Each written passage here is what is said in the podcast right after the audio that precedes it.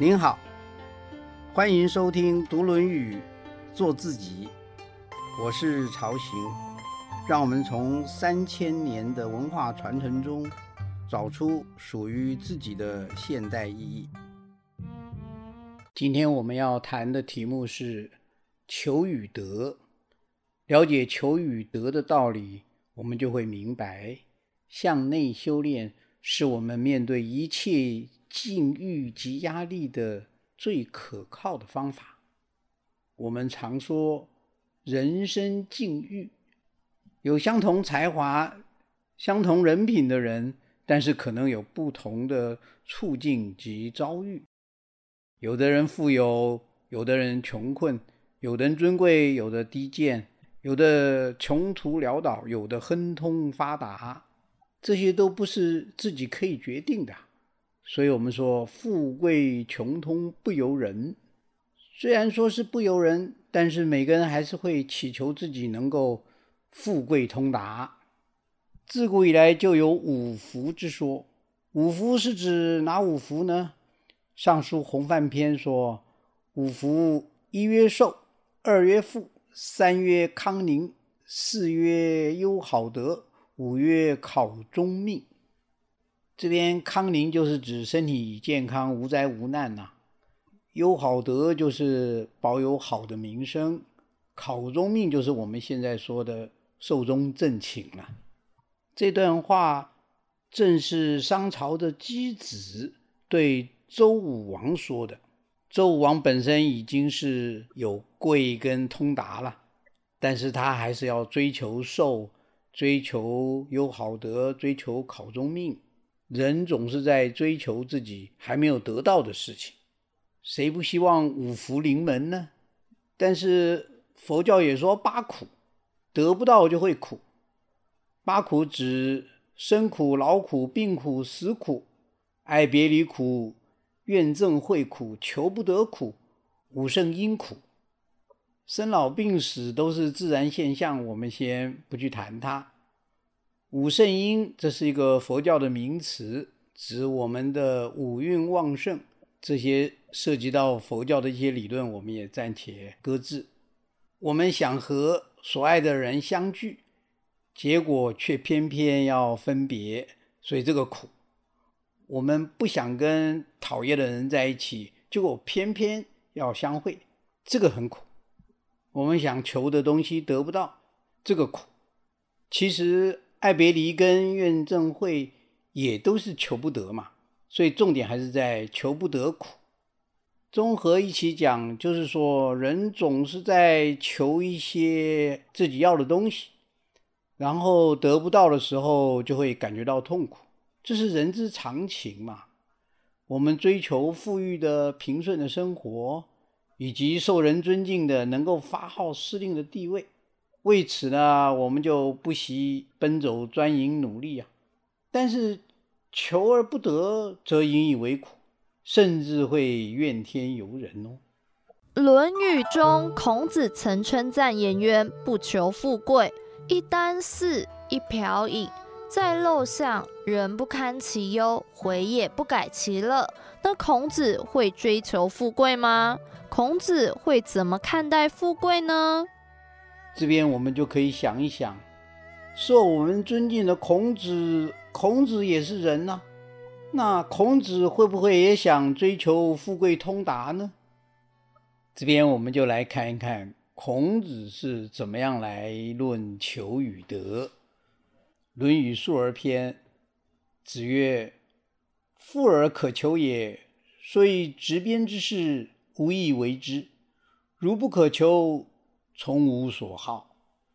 执鞭之事，就是拿着鞭子为达官显贵鸣锣开道的人，也是属于比较低贱的工作啦。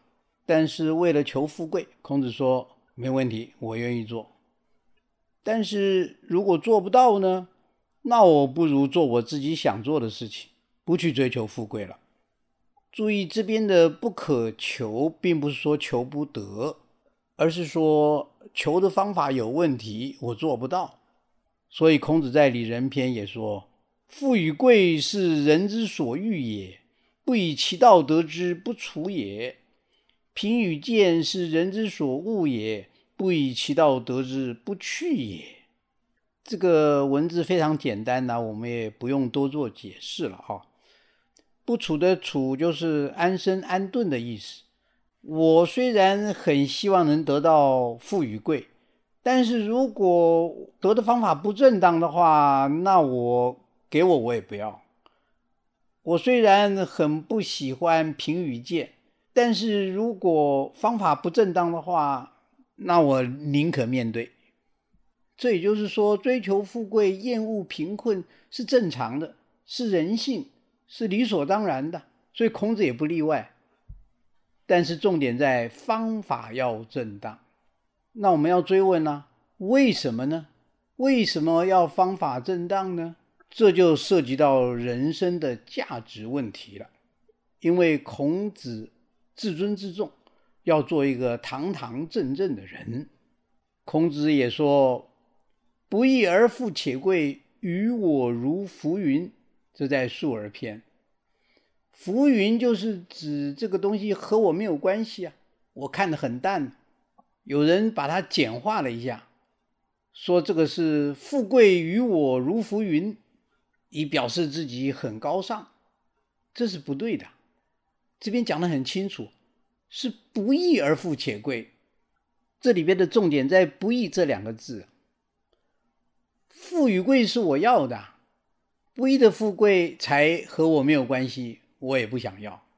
孔子为什么会反复的这么说呢？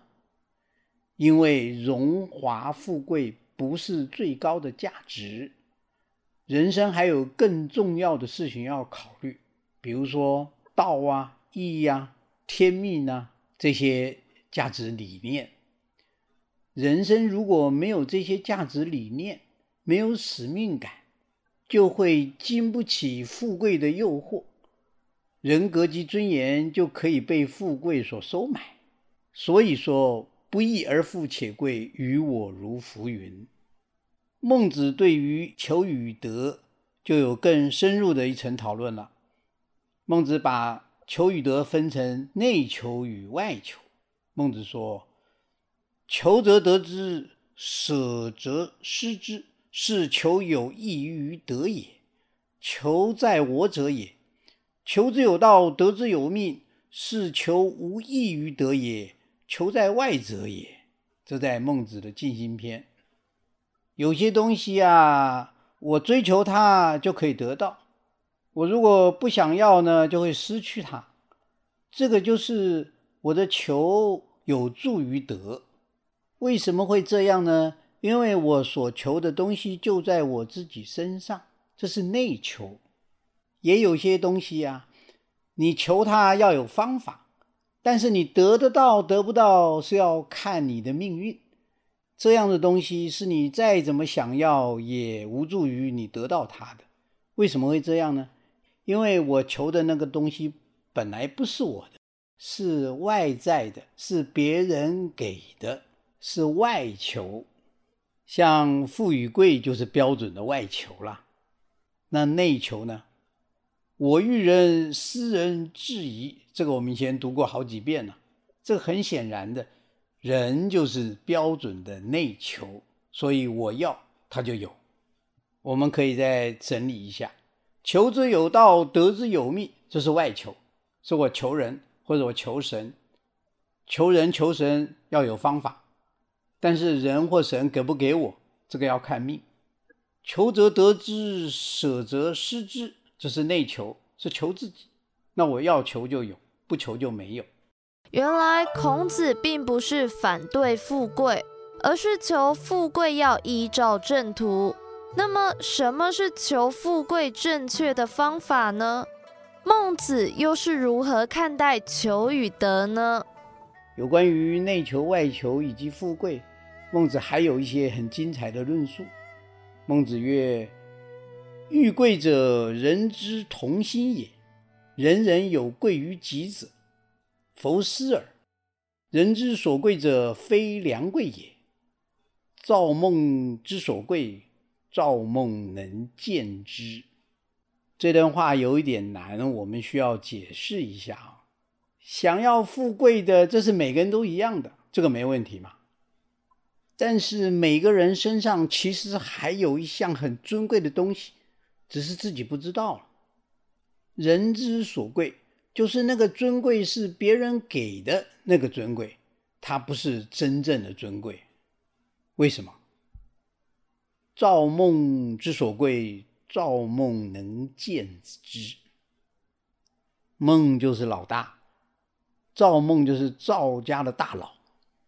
在这里指的是赵盾啊，就是晋国三代的权臣，在当时可以说是权倾朝野了。所以赵梦要你贵，你就尊贵；赵梦要你贱，你就卑贱。为什么呢？因为人间的富贵是别人给的，别人也可以把它收回，把它拿走。但是有些富贵是别人拿不走的哦。比如说我们前面讲的仁爱啊，或者是学问、能力、气度、自我尊重这些，这些也是很贵重的哦，而且是在我身上，也就是前面说的贵于己者，这才是真正的良贵啊。我们在这里可以把孟子的外求跟内求以及。自己身上本来有的富贵与别人给的富贵做一个分析比较，我们可以说，外求是有方法的，但是外求也是不可靠的，因为外求得不得得到是别人决定的，会不会失去也是由别人决定的。有些事情外求不见得能够得到，但是我可以转为内求。内求啊，虽然可能难度比较高，但是比较可靠，因为内求是求自己，所以求则得之，舍则失之。那么什么是内求呢？内求不是精神胜利法哦，不是说哇我得不到就去否定它，或是降低自己的要求，明明得不到却把它解释成得到，那只是一种酸葡萄心理吧，自我麻醉、自我欺骗嘛。例如，我去专营某一个职位，结果那职位呢没得到，被别人拿走了，啊，你就心里想说：“哎呀，其实那个工作不好，那太累，不适合我，倒霉鬼才得到那个工作。”或者我去参加个比赛，本来想去拿冠军的，结果被淘汰了，哎，你就想说：“其实无所谓啊，我志在参加，不在得奖。”这些都只是精神胜利法，不是我们这边讲的内求。那么内求是什么呢？内求是向内要求改变自己，强化自己，改变自己的观念，改变自己的态度，改变自己的性格、能力，甚至改变自己的生命意义。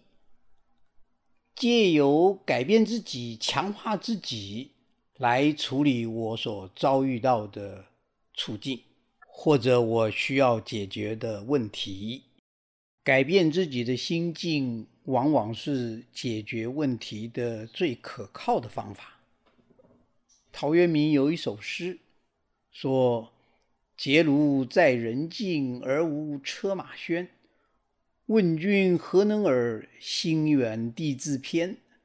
采菊东篱下，悠然见南山。”我有一位朋友啊，他就非常的欣赏这首诗，尤其向往这个“采菊东篱下，悠然见南山”的境界，所以后来他就把在都市里的房子处理掉，搬到有庭园的郊区去住。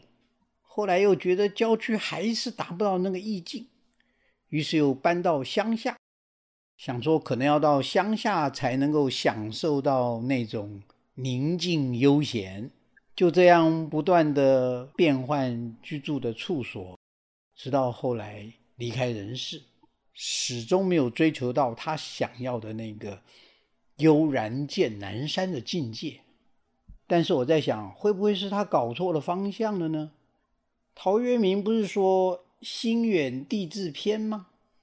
悠然见南山的关键是在悠然呢。不是在南山。悠然是一种心境嘛，心境是在内啊，是向内求啊，不是向外求去找一个悠然见南山的环境，而是向内求，求一个悠然见南山的心境。从这个例子里面，我们可以感受到内求与外求的一个差别。内求的真正意义在哪里？为什么向内求可以更可靠的解决问题？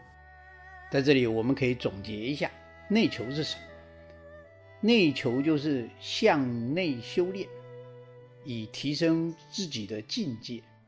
俗话说：“求人不如求己。”向内修炼，提升自己，这就是内求，也是解决人际问题、外在问题的最可靠途径。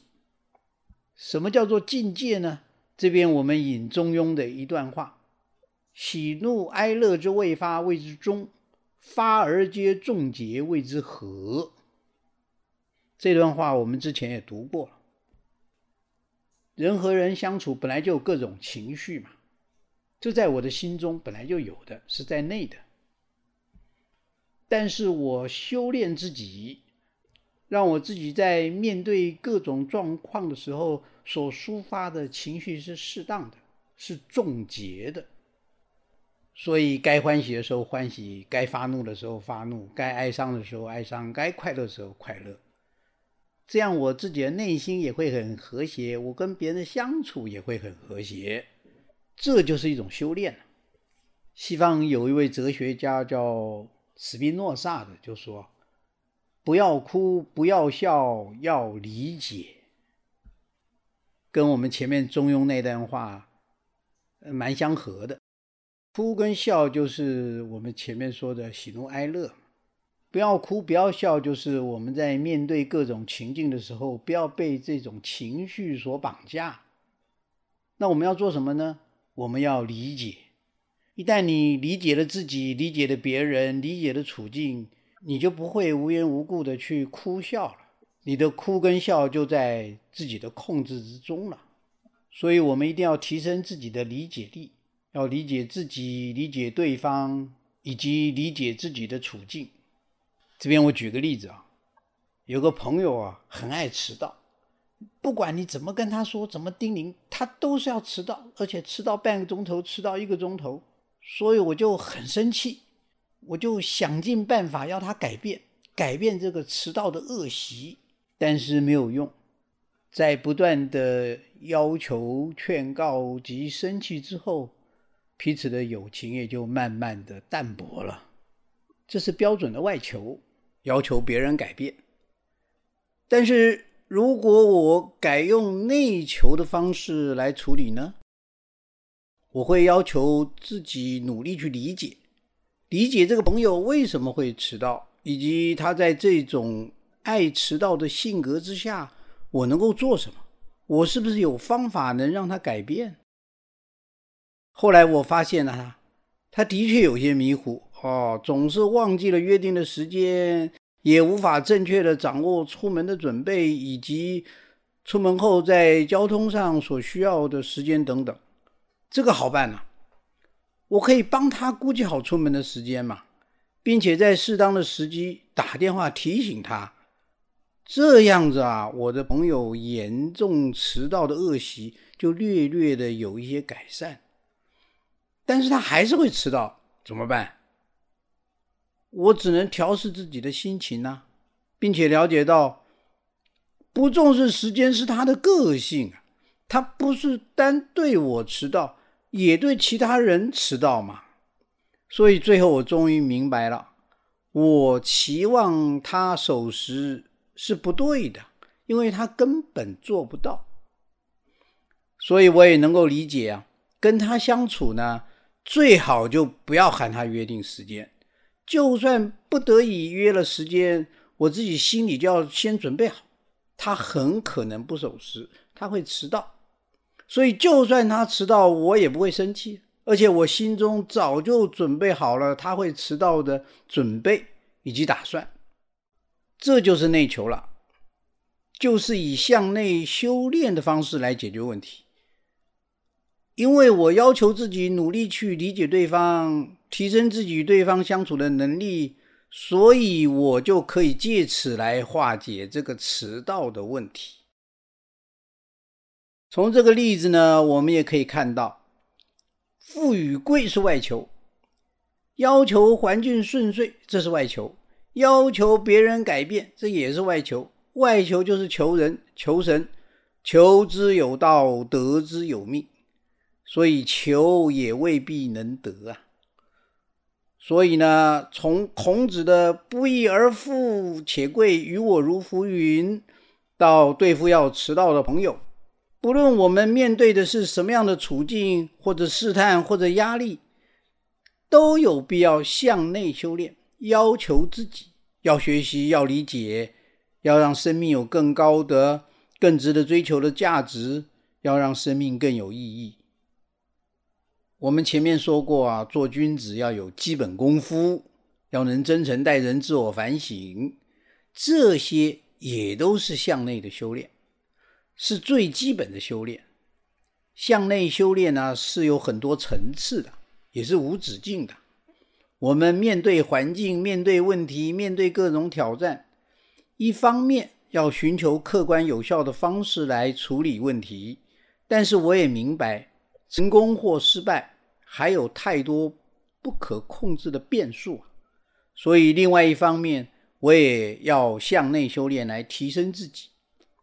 首先，不论成功或失败，都要寻找到这个处境或结果对我的意义，让他来对我提出要求，然后要求自己面对这个处境向内修炼，借此来学习、来理解、来成长、来提升自己的境界。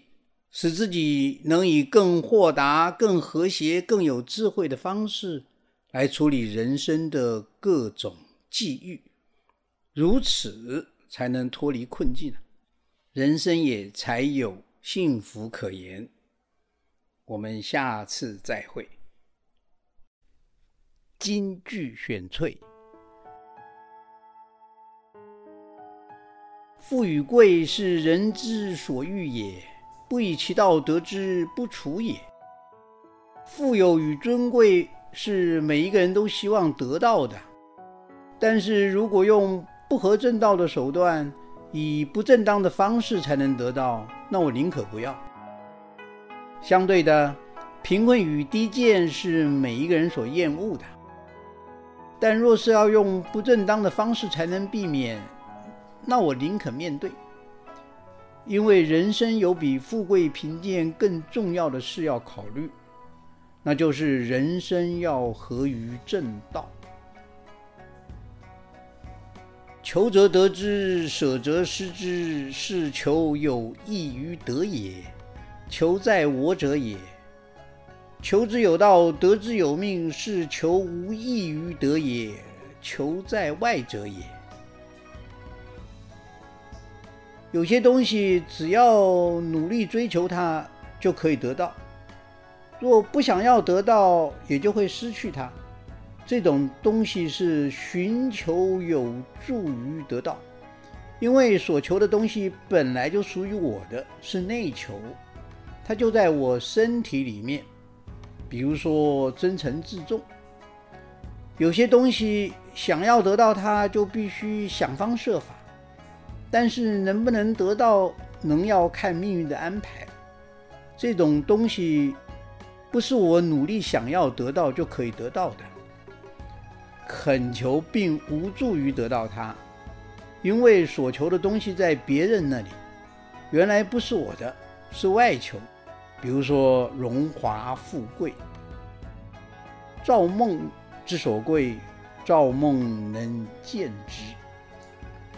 全程造梦能给我的荣华富贵，造梦也能拿回去，使我回到贫贱。广泛的说，只要是求人求来的，别人给的东西，别人也都可以收回去。喜怒哀乐之未发，谓之中；发而皆众结，谓之和。喜怒哀乐等情绪尚未发出来的时候，藏在我的心中，称之为中。当我在环境当中与不同的人或是接触的时候，会引发出各种情绪。若能在应当喜悦的时候喜悦，应当生气的时候生气，应当哀伤的时候哀伤，应当欢乐的时候欢乐。无论外在的人是如何变化，我的情绪都能够适当的抒发，这就达到了与天地万物和谐相处的境界。能做到适当和谐，就会感觉到天地各就其位，万物得以各自发展。